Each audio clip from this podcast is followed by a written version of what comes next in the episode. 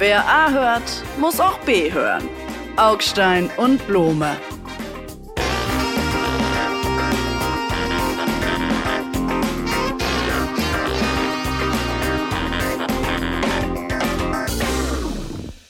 Augstein, lieber Kollege, ich begrüße Sie. Hello. Hello to this podcast. Hello, blow me. Eigentlich müsste man jetzt das auf Englisch machen, weil wir müssen uns jetzt auch so ein bisschen eingrooven in diese ganzen Schimpftiraden von Donald Trump, weil das wird ja jetzt wieder relevant. Der Wahlkampf beginnt, er läuft in Wahrheit schon. Und am Ende ist dieses rosa lackierte Föhnflugschweinchen, Entschuldigung, wenn man das so sagen darf, US-Präsident und hat gleich schon mal einen rausgehauen, dass die im Zweifel gesamte Sicherheitsarchitektur der westlichen Welt äh, in Bedrängnis bringt, ins Wanken bringt. Am Anfang seiner letzten Amtszeit sagte er, NATO ist obsolet, übrigens in einem Interview mit der Bild-Zeitung. Einziges Interview, was er jemals in einer deutschen Zeitung gegeben hat. Und dieses Mal sagt er, so, erzählt er so eine Anekdote, können wir uns gleich im Originalton anhören, und sagte so, wer hier nicht bezahlt, also wer seine NATO-Schulden nicht begleicht, den schütze ich nicht, den schützt die USA nicht. Und dann soll Russland mit dem Land machen, was es möchte. Ja, hören wir es uns doch einfach mal im Original an. Bitte Mats ab. I came in, I made a speech, and I said, You got to pay up. They asked me that question. One of the presidents of a big country stood up and said, Well, sir, uh, if we don't pay and we're attacked by Russia, will you protect us? I said, You didn't pay? You're delinquent? He said, Yes, let's say that happened. No, I would not protect you. In fact, I would encourage them to do whatever the hell they want. You got to pay. You got to pay your bills. So, das war Donald Trump, äh, wie er leibt und lebt. Ich muss sagen, ich, ich, das sage ich aber auch wirklich nur, hm, ich sage jetzt mal im privaten Raum dieses kleinen Podcasts hier, also unter Ausschuss der Öffentlichkeit. Ich kann irgendwie, ich weiß schon, dass er böse ist. Aber jedes Mal, wenn ich ihn höre, muss ich anfangen, irgendwie so zu kichern und zu giggeln. Ich gestehe, das ist, und das ist zum Beispiel ganz anders als bei Alice Weidel, vor der, da kriege ich richtig Angst und da wird mir kalt und die finde ich echt gruselig. Und ihn irgendwie nicht, irgendwie, ich weiß, ich, ich, es ist ein aber unpolitischer. Dann sind, Sie, dann sind Sie im engeren Sinne unpolitisch. Ja. Kann ja auch sein. Aber Alice Weidel macht mir auch Gruseln, aber es ist halt so Gruseln auf dem Niveau, nur gut, Bundeskanzler wird sie schon nicht werden. Aber Donald Trump ist halt ein paar hunderttausend Stimmen an der richtigen ja. Orten verteilt in den USA bei diesen Wahlen, wenn er denn Kandidat wird, worauf es ja hinausläuft. Und der Mann ist wieder Präsident. Ja, und aber es war vor, das war ja ein vorrationales Argument, was ich jetzt gerade gesagt habe. Nachdenken kann ich dann auch. Dankeschön. Aber ich glaube, das spielt natürlich sie, schon eine Rolle. Erinnert es Sie nicht viel mehr an einen echten Mafiosi, denn was er ja macht, ist nichts anderes als Schutzgelderpressung. Du zahlst, ich schütze dich. Du zahlst ja. nicht, du wirst nicht geschützt. Gut, aber ich bin halt auch der größte Fan von Goodfellas und wahrscheinlich finde ich es deshalb so toll. Aber ich, Sie haben egal, jetzt auch, auch genug. So, äh, was machen wir daraus? Was machen wir jetzt? Nicht wir beide, wir damit, aber ja. was macht Deutschland, was machen die Europäer daraus, die seit schlappen 30 Jahren über ihre europäische Armee philosophieren und sie einfach nicht zustande bringen. Genau, lass es uns doch mal auf den Punkt bringen, damit wir es hier schön zusammenfassen. Also, mal angenommen, er gewinnt die Wahl. Mal angenommen, er geht danach diesen Weg weiter. Das heißt, er zieht sozusagen dem spieltheoretischen Illusionstheater der wechselseitigen Atomdrohung den Boden weg, ja, oder den Schleier weg, weil das ist es ja. Wer sagt ja im Grunde, äh, funktioniert das Ganze ja so, äh, wenn du mich angreifst, greife ich dich noch viel Dollar an und deshalb greifst du mich nicht an und weil wir das beide wissen, können wir ewig in Frieden miteinander leben. Das ist ja in Kürze sozusagen die Logik der Mutual Assured Destruction MAD, ja, die uns sozusagen nach ihrer Logik, nach der Blome-Sicht der Geschichte, nach der Blome-Doktrin, aus, aus dem, nach der Blome-Doktrin, aus dem, äh, äh, nach dem Zweiten Weltkrieg bis heute in Frieden hat miteinander leben lassen. Wir können also nur in Frieden miteinander leben, wenn wir uns androhen, uns jederzeit auslöschen zu können. Mal angenommen, Trump bringt diese Logik jetzt zu Fall, indem er sagt, ja, aber der hat gar nicht gezahlt, dann verteidige ich ihn nicht und dann kann, können die Russen mit ihm machen, was sie wollen. So, mal angenommen,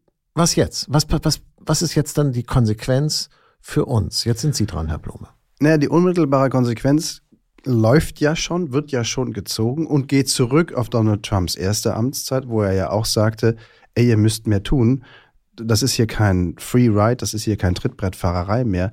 Die USA werden nicht länger für euch ganz alleine bezahlen. Und damit hatte er ja einen Punkt und den hat er heute auch noch auf eine Art, wenn er nur darauf hinweist, wenn es dabei bliebe, zu sagen, ihr gebt nicht genug für eure Verteidigung aus, das werden die USA mit ihrem Steuergeld nicht auf Dauer ersetzen und euch schützen, derweil ihr euch äh, in die Hängematte legt und irgendwie Friedensdividende Aber die feiert. Polen- Moment, da hat sich danach einiges getan und viele Länder, jetzt im vergangenen Jahr sogar auch Deutschland, haben das von der NATO, sich demokratisch unter allen Mitgliedstaaten gesetzte Ziel erreicht, nämlich 2% des Bruttosozialproduktes für Verteidigung auszugeben. Die Polen zahlen sogar schon 4%, die werden jetzt also von den Amerikanern doppelt beschützt. Meine Frage wäre dann ja nur, äh, also wenn man das 2% Klassenziel erreicht, dann wird man auch weiterhin beschützt von dem großen Schutzgeldbruder oder nicht? Das ist der entscheidende Punkt bei Donald Trump. Dieses Schutzgeldkonzept unterstellt ja Rationalität. Also der will was, er kriegt es und dann ist Friede. Das können Sie bei Donald Trump niemals machen. Das heißt, allein weil er möglicherweise bis wahrscheinlich der nächste Präsident wieder ist, müssen alle NATO-Staaten, alle anderen NATO-Staaten, zuvor natürlich die Deutschen, sich jetzt überlegen, was sie konkret machen, Also, um sich selber zu kurz, verteidigen. Ganz kurz, ich will einfach nur, verstehen Sie, weil ich bin ja ein Laie und, und mal- ich bin wie, wie der Bär Paddington, ein Bär von begrenztem Verstand. Also egal, was Trump sagt, äh, Sie glauben ihm sowieso nichts. Also auch wenn er das Zitat, mit dem wir jetzt hier eben eingestiegen sind, nicht gesagt hätte, hätten Sie es ihm nicht geglaubt. Jetzt hat er es gesagt und Sie glauben es ihm nicht. Und hä? Was? Begreifen Sie nicht, was da vor sich geht, Augstein? Wirklich. Nein. Nein. Ist nicht leicht. Wollen Sie Außenminister bei Donald Trump werden? Ich möchte. Quasi auf der intellektuellen Flughöhe sind Sie bereits? Und das ist jetzt wird's jetzt jetzt jetzt Wird's wird's persönlich? gemeint. Jetzt wird's persönlich. Donald Trump zieht den Schleier weg, den Schleier der Ungewissheit, hätte es in der Spieltheorie gehießen, wo der Gegenüber, in diesem Fall also Wladimir Putin, nicht weiß, was die andere Seite, die NATO, tut, wenn es soweit ist. Also glauben muss, dass sie tatsächlich zu einer echten Gegenwehr bzw. Gegenreaktion in der Lage und willens sind, weswegen er seine Aggression von Anfang an unterlässt. Also die Abschreckung funktioniert, aber sie funktioniert halt nicht, wenn die eine Seite sagt, ich mache gar nicht mit. Könnt, du kannst machen, was du willst. Du kannst äh, Litauen zum Frühstück nehmen, Estland zum Mittagessen und äh, Polen zum zweiten Gabelfrühstück. Scheißegal, sagt Donald Trump. Ähm, die haben nicht genug gezahlt und vielleicht haben sie dann doch gezahlt, aber ich habe es zu spät gemerkt und weg sind sie. Na gut. Das verändert die Spielgrundlage fundamental. Das heißt, die Europäer müssen sich jetzt selber verteidigen. Und dazu gehört eine halbwegs ordentlich ausgestattete Armee. Da tut sich ja schon einiges, aber eben möglicherweise auch eine atomare Bewaffnung für Deutschland. Gut, das Problem bei dieser, bei dieser nuklearen Abschreckungsstrategie, und deshalb ist es ja auch ein äh, Thema für lustige Filme, ja, wie ich lernte, die Bombe zu lieben und äh, für kluge Bücher. Ich denke da nur noch mal an Ego von Frank Schirmacher. Das Problem bei dieser Strategie ist, es ist Spieltheorie, es ist Psychologie. Wenn Sie mal einsteigen in diese Geschichte, äh, wer das gemacht hat, unter welchen Umständen, wann, dann merken Sie, es ist auch immer ganz, ganz nah am Wahnsinn. Es ist immer ganz, ganz nah sozusagen an der bipolaren Störung oder an der Schizophrenie. Und das meine ich jetzt nicht sarkastisch, sondern wirklich ernst. Es ist auch ein bisschen irre, das ganze Ding. Und genauso irre ist natürlich die Vorstellung, äh, wenn die Russen äh, äh, Lettland angreifen, dass dann die Amerikaner mit einem massiven nuklearen Gegenschlag reagieren, wohin daraufhin die Russen dann Amerika auslöschen. Auch das ist natürlich irre. Das bedeutet, die Russen wissen natürlich heute schon, dass sie Lettland sich schnappen könnten, ohne nuklear äh, annihiliert zu werden. Das wissen sie, weil sich das schlicht, und Entschuldigung, ich muss es so deutlich sagen, weil es sich schlicht nicht lohnt. Die Amerikaner würden natürlich nicht New York aufgeben für Vilnius. Und ehrlich gesagt kann man ihnen das auch nicht übel nehmen. Der Umstand, dass die Russen trotzdem Lettland bisher nicht erobert haben, könnte damit zu tun haben, dass sie es vielleicht dann doch so dringend gar nicht wollen und nicht nuklear davon abgeschreckt werden müssen. Ist Ihnen diese Idee schon mal gekommen? Äh, ja, und zwar, das war äh, vor ungefähr zwei Jahren, als Sarah Wagenknecht genau das über die Rationalität von Wladimir Putin und einen möglichen Angriff auf die Ukraine sagte. Da sagte sie in einer Talkshow, äh, das, das macht er doch gar nicht. Das wäre doch total unvernünftig, wenn der jetzt angriff. Hm, Blöde Zufall, vier Tage später war es dann soweit. Sie können damit eben nicht richtig rechnen, weil auf der anderen Seite jemand sitzt, Wladimir Putin, der von offenkundig ganz anderen Kräften und möglicherweise auch irgendeinem Voodoo-Beschwörer. Sie haben völlig recht. Es geht genau darum. Es geht um die Frage, mit wem hat man es auf der anderen Seite zu tun?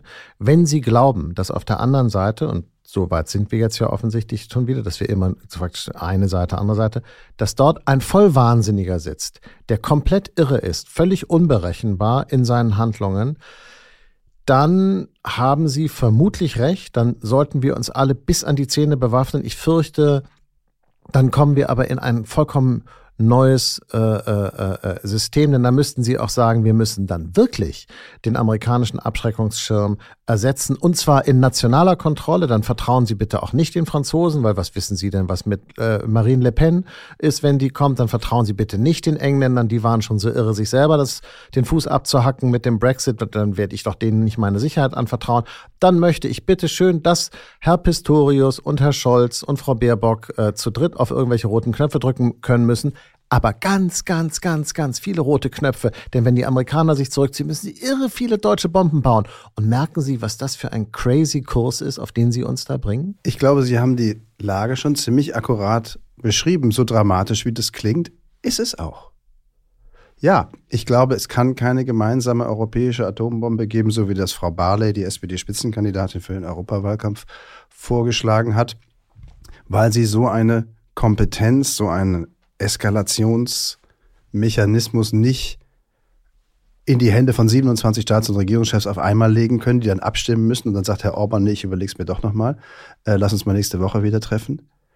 Also es ist äh, die, die, die, die Ultima Ratio einer militärischen Ex Eskalation, die nur noch auf nationaler Ebene geführt werden kann, meinetwegen vom Deutschen Bundestag oder vom französischen Präsidenten, aber nicht von beiden gleichzeitig. Das heißt, wenn Sie sich auf den Gedanken einlassen, es braucht einen Ersatz für die amerikanische atomare Abschreckung, weil sie zurückgezogen wird. Dann müssen sie über eine nationale atomare Abschreckung nachdenken. So einfach ist es. Jetzt können Sie sagen, nee, will ich nicht. Aus übergeordneten Gründen will ich als Deutschland, als Deutscher darüber gar nicht erst nachdenken, noch nicht einmal das.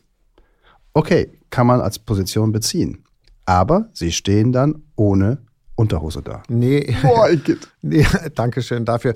Ich teile Ihre Prämisse nicht, aber das, das, dazu kommen wir dann gleich nochmal. Dann bleiben wir mal kurz bei dem Gedanken, äh, Deutschland soll das alleine machen. Ich sage nochmal, es ist irre, die Vorstellung, in die gleiche Kilotonnen äh, äh, Abschreckkraft, denn diese Abschreckungskraft müssen sie dann in Kilotonnen bemessen, anders geht das ja wohl nicht, äh, zur Verfügung zu stellen, wie die Amerikaner das bisher gemacht haben. Ich glaube, das überschreitet auch die deutschen Verhältnisse. Da müssten sie dann deutlich mehr als vier oder fünf Prozent des Bruttosozialprodukts in Rüstung stecken. Möchte nicht wissen, was das dann mit diesem Land macht. Das heißt, der Weg, den sie da beschreiten wollen, ist so ungangbar, dass ich empfehlen würde, lieber einen anderen zu beschreiten. Denn eine einzige deutsche Atombombe wird es ja wohl nicht richten, oder?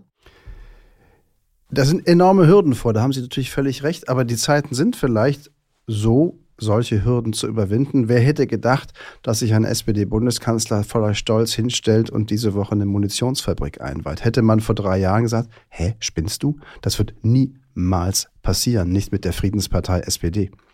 Und nun ist es passiert. Also ja, man wird ein Atomsprengkopf wird es nicht richten. Wahrscheinlich müsste man auf das Niveau der Franzosen oder der Briten. Zahlenmäßig auf das der Amerikaner glaube ich nicht. Und man müsste auch aus ein, zwei Verträgen aussteigen, internationalen Verträgen. Aber ich kann mir nicht vorstellen, dass die Europäer Angst vor einem starken Deutschland haben in dieser Lage, wie sie das früher vor Jahrzehnten, vor Jahrhunderten zu Recht hatten, sondern dass sie eher heute Angst vor einem schwachen Deutschland hätten. Auch wenn äh, Alice Weidel äh, Außenministerin ist? Wenn Alice Weidel Außenministerin ist, geht die Welt eh unter. okay, gut. Also darauf wollen Sie sich dann doch nicht verlassen. Wissen Sie was? Äh, äh, äh ich glaube, wie gesagt, ich habe es eben schon angedeutet, ich teile Ihre Prämisse nicht. Ich habe vorhin gesagt, äh, es gibt zwei Möglichkeiten. Die eine ist auf der anderen Seite ist ein Vollwahnsinniger und über diese Variante haben wir eben gesprochen.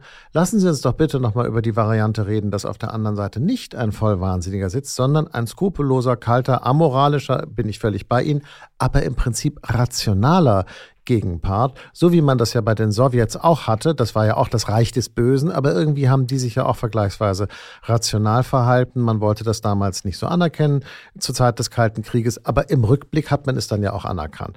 Ich glaube, dass Putin auch rational ist. Ich glaube, dass der Überfall auf die Ukraine eine rationale Tat war, der, der, der Selbstsicherung des Regimes und auch, auch sozusagen nach innen, aber auch nach außen, damit ihm die NATO nicht so dicht auf die Pelle rückt. Ich halte das sozusagen nicht für einen irgendwie neumythischen, überhöhten russischen Neoimperialismus, sondern für die kühle Tat eines äh, Machtpolitikers. Und das sind eigentlich Leute, mit denen man in der Vergangenheit irgendwie auch eine, ich sage jetzt mal eine, wie heißt das, eine Koexistenz, eine, nicht eine Kooperation, aber eine Koexistenz finden konnte. Um es mal kurz zu machen, wenn die Amerikaner aus dem Spiel aussteigen, sollten wir nicht versuchen, dieses gleiche Spiel alleine weiterzuspielen, sondern wir sollten ein komplett neues Spiel aufsetzen.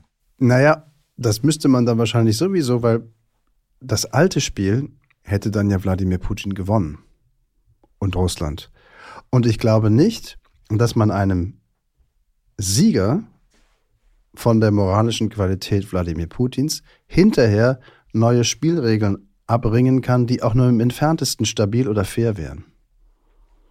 Also, um in Ihrem Bild zu bleiben mit dem Spiel, wie soll das aussehen, wenn die eine Seite so viel stärker ist als die andere? Weil die andere, das sind dann wir, die Europäer, die Deutschen, darauf verzichtet haben, auch nur zu versuchen, auf Ballhöhe zu kommen.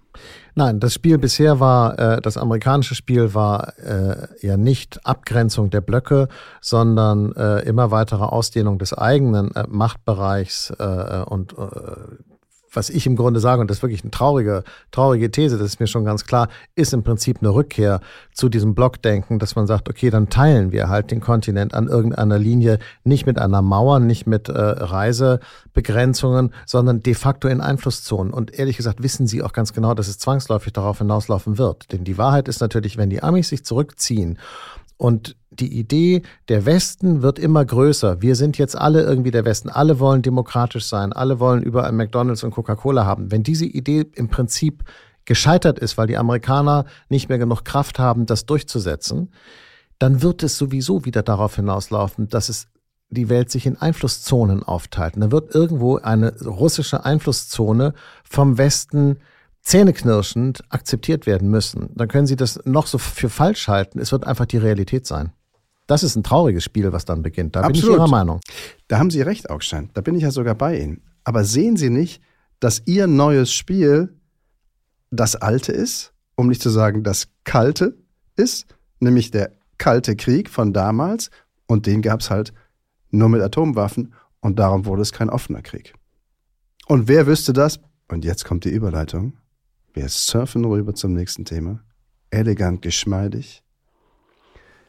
Wer wüsste das besser als die alte Frontstadt Berlin? Mhm. Die die Mauer, diese Demarkationslinie zwischen den Blöcken, ja quer durch die Stadt hatte laufen lassen müssen. Und eigentlich ist, müsste Berlin die glücklichste Stadt und die beste Stadt der Welt sein, weil sie das überwunden hat, überwunden, überwinden durfte. Und was ist diese Stadt? Sie ist das Epizentrum, der Fokus, das Brennglas des Irrsinns, der dysfunktionalen Dilettanten. Das nervt mich so sehr, dass ich kürzlich mal echt geplatzt bin, was mir wirklich selten ist. Und das dann auch noch aufgeschrieben habe für eine kleine Kolumne. Und zwar, weil. Weil Sie mal wieder im Stau standen an irgendeiner Baustelle, die nicht rechtzeitig fertig wurde? Oder was? Ich verstehe jetzt nicht, wie ja, das, das, das, das Berlin-Bashing. Nein, es kommt jetzt mit einer langen Kurve, gebe ich zu. Es ist Berlin-Bashing, weil Berlin nicht in der Lage ist, an der Uni, im öffentlichen Raum, bei der Filmförderung dafür zu sorgen, dass Antisemiten jetzt hier mal die Klappe halten. Ja, ah, keine 15 so. Meter, keine 150 Meter weg vom Holocaust-Mahnmal deletiert dieser Senat, diese politische Führung, diese politische Klasse in der Stadt äh, daran herum zu verhindern, dass jüdische Studenten Angst haben müssen, wenn sie an die Uni kommen. Und wenn dann was passiert, scheitern sie noch einmal nämlich dann bei der Verfolgung der Täter und bei der jetzt Sanktionierung Sie, glaube, der ich Täter. Glaube, ich glaube, diese, diese Einleitung in das Thema ist so kompliziert, dass ich jetzt selber den Faden verloren habe. Können Sie mal ganz kurz genau sagen, worum geht es Ihnen eigentlich, Herr Blome? Was ist Ihr Thema? Sie haben mir jetzt so ein bisschen den. Nein, bitte sagen Sie, doch, sagen Sie doch mal, was, was Phase Das haben Sie doch mitgekriegt. Nee, erklären Sie es mir noch mal. Ich habe es nicht mitbekommen. Ich will es von Ihnen wissen. Ich möchte gerne wissen, was Sie wollen die Geschichte... es von mir hören. Ja, ich möchte es gerne ja, hören. Die Geschichte ist, ein jüdischer Kommilitone der Freien Universität Berlin wurde von einem palästinensischen Fanboy, ob der nun die deutsche Staatsbürgerschaft hat oder nicht, ist ja auch Hupe, ins Krankenhaus geprügelt.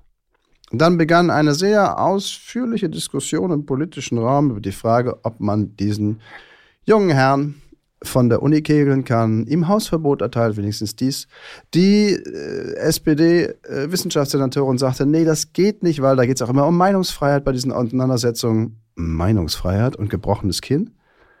Ja, und dann äh, könne man den auch nicht von der Uni bringen, weil das geht ja um freie Berufswahl und das könne man, also das Recht auf freie Berufswahl stünde dem entgegen. Das ist alles so krank.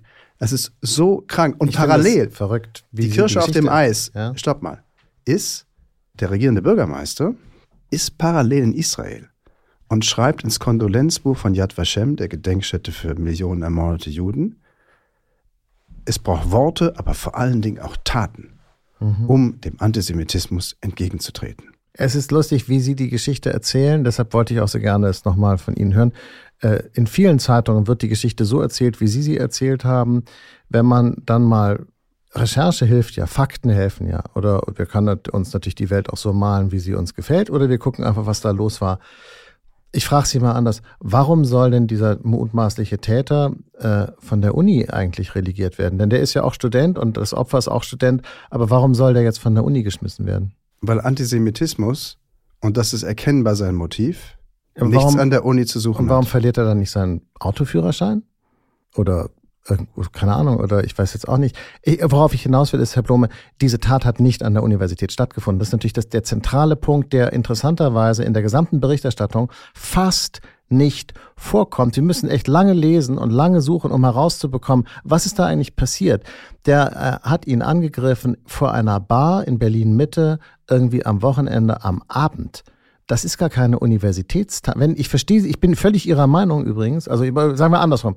Ich würde das Thema anders bewerten, wenn äh, dieser Angriff auf dem Universitätsgelände stattgefunden hätte im Rahmen meinetwegen einer Lehrveranstaltung. Da würde ich auch sagen, Leute, das ist aber echt ernst, das geht hier nicht, weil Prügeleien an der Uni, so kann kein Lehrbetrieb funktionieren. So können in der Tat Studenten und Studentinnen nicht äh, sich sicher fühlen, wenn sie an die Uni gehen. Bin ich vollkommen Ihrer Meinung. Hier ist aber eine andere Geschichte. Der eine hat den anderen angegriffen, nachts vor der Kneipe. Das passiert immer zu. Ich weiß wohl, ich will das jetzt nicht bagatellisieren, ich weiß wohl, ich habe das schon mitbekommen, dass äh, vermutlich All das wissen wir noch gar nicht, weil die Ermittlungen nämlich noch gar nicht abgeschlossen sind. Vermutlich der Täter, der mutmaßliche, sein Opfer erkannt hat, weil das Opfer an der Universität in, in so projüdischen aktivistischen Gruppen ist und dort äh, äh, sehr sichtbar politischen Aktivismus macht für Israel und für die Geiseln und so weiter. Und deshalb vermutlich der Täter das Gesicht kannte von Instagram oder so und ihn erkannt hat und ihn dann niedergeschlagen hat vor dieser Bar in Berlin Mitte. Aber nochmal meine Frage, warum soll man ihn von der Uni werfen? Warum wollen sie ihm nicht einfach den Führerschein wegnehmen oder das heiße Wasser abdrehen oder seine BVG-Karte streichen? Ich verstehe den Zusammenhang zur Uni nicht. Weil es beides offenkundig mehr oder minder prominente Mitglieder studentischer Aktionsgruppen sind, also studentischer Interessenvertretungen oder meinetwegen Aktivisten, nennen wir es so, wertfrei in diesem Fall zunächst, nur dass der eine halt den anderen fast totgeschlagen hätte. Und als solcher hat die Uni als die gemeinsame Gemeinsamkeit dieser beiden, als der gemeinsame Ort, wo sie sich begegnen und kennen. Vielleicht haben die auch beide einen Führerschein. Ich sag's nochmal, vielleicht fahren sie auch beide BVG. Sie haben es jetzt dreimal gesagt mit Ja, dem aber- Führerschein, aber das nein. Argument wird nicht besser. Es ist deshalb sozusagen, so, es gibt doch ein, was ich nicht verstehe, und das ärgert mich bei diesem Thema. Sie sind bei diesem Thema sehr wütend, das habe ich in Ihrer Kolumne gelesen, die übrigens sehr lustig ist, weil wenn, wenn Sie wütend sind, schreiben Sie auch besser als sonst. Äh, äh, einfach sehr lustig, da war echt Druck auf dem, auf dem Füller, kann ich nur jedem empfehlen, das zu lesen. Ist wirklich, äh, weil es einfach Spaß macht, das zu lesen, auch wenn ich es inhaltlich nicht teile, aber das kriege ich ja noch ganz gut hin. Was mich nur so ärgert, ist die Vermischung der Sphären. Wir leben in einem Rechts Staat. Das bedeutet, wenn jemand den Rechtsstaat verletzt oder gar einen anderen Menschen verletzt, gibt es Sanktionen dafür. Dann gibt es staatsanwaltschaftliche Ermittlungen, polizeiliche Maßnahmen, vielleicht kommt es zu einem Verfahren, vielleicht kommt es dann zu einem Urteil. Das ist dann aber auch schon okay. Was Sie wollen, ist doch etwas ganz anderes. Sie wollen im Grunde eine Gesinnungs Oh ja. Sie wollen Ja, ja. Gesinnungs, Äh, ja, ich weiß gar nicht, wie ich das sagen soll. Gesinnungsprüfungen, nein, und, sie, und, und genau. Gesinnungssanktionen. Sie wollen jemand, der gegen die israelischen Maßnahmen Nee, im stopp. Gazastreifen ist, hat an einer deutschen Uni nichts zu suchen. Sagen Sie das doch so. Oder Nein. sagen Sie doch einfach, wir wollen keine arabischstämmigen Studenten an der Uni haben. Dann sagen Sie das doch so. Das ist doch Quatsch, das wissen Sie auch. Und Sie haben gemerkt, dass Sie jetzt voll eskalieren müssen in Überhaupt Richtung nicht. Wahnsinn, von wegen, man will keine arabischen Studenten mehr haben, weil Sie das Entscheidende haben Nein. Sie. Stopp! Sie haben das Entscheidende gesagt. Möchte ich eine Gesinnungsprüfung an der Uni haben? Das ist schon ein sehr besetzter und nicht gerade gut besetzter Begriff. Und ich sage trotzdem ja. Und zwar an einem Punkt hätte ich gern diese Gesinnungsprüfung. Antisemiten brauche ich an der Uni nicht. Was ist, wenn der jetzt eine Transperson zusammengeschlagen hätte? Was wäre dann? Jetzt oh- ohne Witz, das ist jetzt kein Sarkasmus, das meine ich ernst. Was ist, wenn ein Student einen anderen Studenten außerhalb der Universität zusammenschlägt und der eine, das Opfer ist eine Transperson? Soll dann dieser, der, der, der mutmaßliche Täter schon vor der Verurteilung durch die Staatsanwalt, durch das Gericht äh, exmatrikuliert Wir werden? machen es leichter. Ja oder nein? Ich stelle Ihnen Sagen die Sie doch jetzt Frage- einfach, nein, stopp, stopp. Ja oder nein? Das ist eine Ja oder Nein Frage. Transperson auch? Wenn es klar fokussiert wäre auf das Transsein und mit dem klaren Absicht, diese Leute von der Uni zu treiben. Nicht ja. von der Uni, das wissen Sie ja nicht. Sie haben einfach nur ein Opfer. Ja. Sorry. Nehmen wir doch mal einfach an, machen wir es noch viel leichter. Homosexueller. Machen wir es noch viel Eine Frau. leichter. Wollen wir Neonazis an der Uni haben?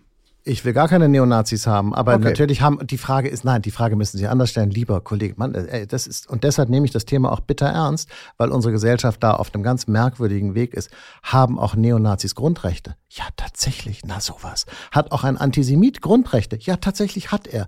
Das ist nämlich das Grundgesetz. Das gilt nämlich für alle Leute, auch für die, die sie echt eklig finden. Das Grundgesetz gilt sogar für Kinderschänder. Die finde ich noch viel schlimmer als Antisemiten. Schau mal an. Aber muss man, darf man nicht politisch sagen, bestimmte Leute wollen wir nicht an öffentlich finanzierten Institutionen sehen? Nein, das dürfen Sie nicht. Also ganz klare Antwort nein, denn das hatten wir in der DDR, war das so. Das ist be- bekanntlich nicht so gut funktioniert. Äh, Das hatten wir äh, mit den radikalen Erlassen äh, in Westdeutschland in den sech- 70er Jahren, hat auch bekanntlich nicht so gut funktioniert. Das ist eben kein liberaler Rechtsstaat. Antisemitismus, echt, ganz kurz, Echter Antisemitismus ist eine widerliche Haltung, gegen die man vorgehen muss, aber trotzdem können sie solchen Leuten nicht ihre Grundrechte wegnehmen. Und auch der mutmaßliche Täter Es- hat nämlich das Recht auf Forschung, Lehre, Bildung. Er hat aber keinen individuellen Anspruch auf einen Studienplatz in Postcolonial Studies an der FU Berlin. Äh, doch, den hat er.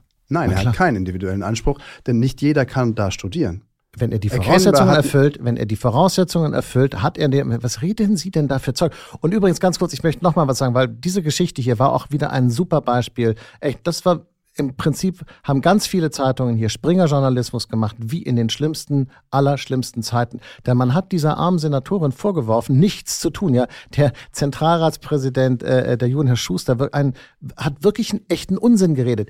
Denn die Frau konnte gar nichts tun. Denn im Rechtsstaat ist es halt so, sorry Leute, da gibt es halt Regeln und die gelten dann auch für alle. Es gibt nämlich in Berlin, nein, das müssen Sie sich dann jetzt schon reintun. Es gibt in Berlin seit 2021 nicht mehr die Möglichkeit, Leute aus Ordnungsgründen zu exmatrikulieren. In anderen Bundesländern gibt es solche Regeln noch. In Berlin wurden sie 2021 abgeschafft. Jetzt will man sie wieder einführen. Aber im Moment gelten sie halt nicht. Sie können im Moment Aber nur sta- Hausverbote austeilen. Nee, stopp. Sie wollen sich über die Regeln hinwegsetzen. Moment, sagen Sie es doch einfach. Moment, Moment, Moment. Sagen Sie Also doch einfach, der Antisemitismusvorwurf setzt Aufstand, alles andere Sie müssen mir doch nicht sagen, was ich sagen soll. Das kann ich doch selber sagen. Das macht es viel einfacher. Das verkürzt auch die Hörzeit. Verstehen Sie? Zum einen ist es doch schon lustig, dass es der rot-rot-grüne Senat war, der verhindert hat, dass man, der mit durch eine Gesetzesänderung verhindert hat, dass man und ausgeschlossen hat, dass man Leute exmatrikulieren kann, wenn sie sich wirklich anfangen, daneben zu benehmen. Zweitens hat die Senatorin die ganze Zeit gesagt, also Exmatrikulierung, das geht ja leider nicht, tut mir auch fürchterlich leid. Hm, ja, ja, ja. Und Hausverbot geht übrigens auch nicht. Oh, Ich bin, ich bin so tröstlich. Und fünf Tage später ging es dann doch.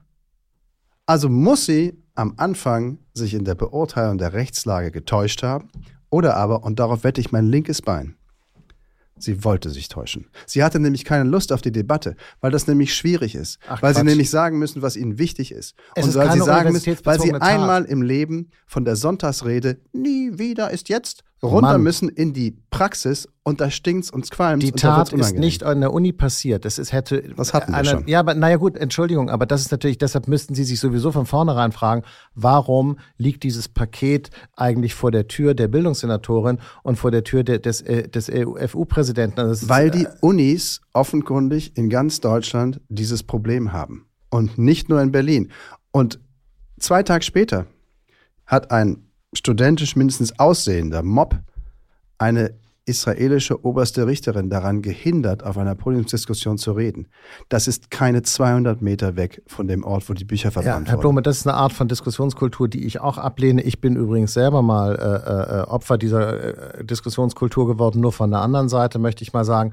Also äh, Menschen, die Macht's einem nicht nicht passen. Na, ich sage doch, es macht es nicht besser. Menschen, die einem nicht passen, durch äh, äh, lautes Schreien zum äh, Schweigen zu bringen, Veranstaltungen zu stören und so weiter. Das kennen wir aus vielen, vielen, vielen Zusammenhängen. Was Sie machen und was große Teile der Öffentlichkeit und der Presse machen, was ich echt für gefährlich und verheerend halte, ist, Sie machen eine Klammer und nennen das alles Antisemitismus. Das stimmt aber nicht. Natürlich ist vor dem Hintergrund dieses Krieges, der in Gaza jetzt geführt wird, der eine Reaktion ist auf die terroristischen Angriffe der Hamas, eine Stimmung entstanden zwischen den verschiedenen Interessengruppen, die echt brisant und echt brenzlig ist und wo halt viel Zeug passiert, was nicht in Ordnung ist, was teilweise strafrechtlich relevant ist und so weiter und so weiter. Was Sie aber wollen, ist deswegen die Spielregeln zu ändern und das ist falsch. Wir haben halt eine offene Gesellschaft und wir müssen solche Konflikte austragen innerhalb des Regelwerks, das funktioniert. Was Sie wollen, ist, Sie rufen immer nach Gesetzesverschärfung, Gesetzesverschärfung. Unsinn. Ich glaube, es würde schon reichen, die Haltung, die man in Sonntagsreden an den Tag legt, mal in der Praxis umzusetzen oder aber die Sonntagsreden zu enden. Oder aber zu sagen, auch sonntags, das mit dem Antisemitismus, das tut mir leid, da sind halt ein paar Irre dabei, da können wir jetzt auch nichts mehr machen, das müssen die Juden halt ertragen. Dann seien sie wenigstens so ehrlich. Und da ich aber nicht bereit bin, quasi die Sonntagsreden auf das Niveau der jämmerlichen Praxis herabzuführen, würde ich vorschlagen, versuchen wir die Praxis auf das Niveau der Reden zu heben. Und das ist interessant. Und ich glaube, Sie haben, Sie sind doch ein kluger, Sie sind doch echt ein kluger Fuchs. Sie haben natürlich das Problem entwickelt. Das Problem ist, wir sind Opfer unserer eigenen Rhetorik. Und in der Rhetorik bauen wir Erwartungen und, und, und Begriffe auf, die in der Realität ehrlich gesagt nicht füllbar sind. Mir wäre es lieber, wir würden unsere Rhetorik ein bisschen zurückfahren und sagen, wir sind ein liberaler Rechtsstaat, der jede Form von inhaltlicher Auseinandersetzung duldet, bis zu dem Punkt, wo Gesetze gebrochen werden. Und zwar vollkommen egal, von wem, für welche Sache, mit welchen Argumenten. Punkt, full stop. Mehr ist zu dem Thema aus meiner Sicht nicht zu sagen. Also er kann ihm den Kiefer brechen und dann gucken wir mal, ob er ein Gesetz gebrochen hat. Ja, okay, ja, meinetwegen. Wenn das Nein, das er, Niveau kann, ist, was, was soll dieser Unsinn? Sie können mir jetzt auch den Kiefer brechen und dann kommen Sie hoffentlich in den Knast. So ist es halt. Das, ist, das Komm gilt halt für alle Menschen. komme ich bestimmt nicht.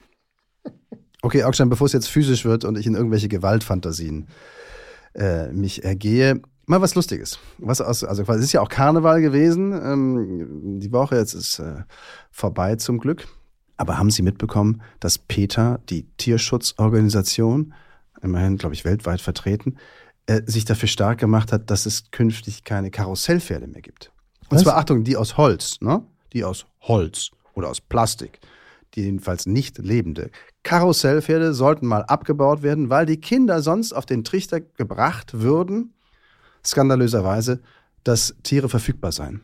Die Verfügbarkeit des menschlichen Wesens namens Tier, das ginge gar nicht. Ja, also gut, das, äh, da, da kann ich jetzt inhaltlich auch nicht dazu sagen. Aber Peter waren Aber- noch die, die gesagt haben, I'd rather go naked und praktisch lieber, lieber nackt als mit einem Pelzmantel. Ist das Peter? Ich weiß nicht, ob das Peter war, das war aber eine tolle Kinowerbung in den 80er, 90er Jahren. Ja, Das stimmt, ja, das war echt Ja. Aber sind Sie, sind Sie, geben Sie es zu, outen Sie sich. Sind Sie als Kind auf einem Karussell gefahren und auf dem Pferd gesessen? Haben Sie Ihre Kinder auf so ein Pferd gesetzt? Immer nur in Polizeiautos und so. Aber, aber das erinnert mich an eine andere Geschichte, weil Sie gesagt haben, der Karneval ist vorbei. Ähm, also Sie haben jetzt gerade Peter zitiert, ich zitiere jetzt Zartbitter. Das ist eine Vereinigung gegen Kindesmissbrauch. Das ist ja eigentlich Oh. jetzt. ge- Was denn? Vorsicht. Ja, ja, pass auf jetzt, aber Sie haben aber Folgendes gesagt, da war nämlich so ein Karnevalswagen, wo also praktisch der orthodoxe Obertyp praktisch Putin, dem, dem, dem russischen Präsidenten Putin, also ich weiß nicht, wie ich das jetzt hier jugendfrei formulieren soll, aber er kniet sozusagen vor ihm und hat, also er macht jedenfalls irgendwas wo Zartbitter gesagt hat, das darf man in der er vollzieht Öffentlichkeit eine sexuelle Handlung. darf man in der Öffentlichkeit nicht zeigen als als als Wagen, weil es sich um eine Familienfeier handeln würde, der Karneval. Ich war da auch verstört. Mich verstört, mich verstört unsere Gegenwart sowieso in vielerlei Hinsicht. Naja, also ab zwei Promille würde ich sagen, und das ist ja meistens so 15 Minuten nach Beginn bei Karnevalsveranstaltungen, ist das keine Familienfeier mehr. Aber ich glaube, auch die Lieder sind keine Wie wär's, Familienfeier. wenn, wenn auf, dem, auf dem Wagen ein Holzpferd gewesen wäre und Putin und die hätten nee, nee, an- nee, an nee, der nee. Stelle nee wir nein, Schluss. Ja, Danke. äh, wir verabschieden uns. Tschüss, bis nächste Woche. Danke.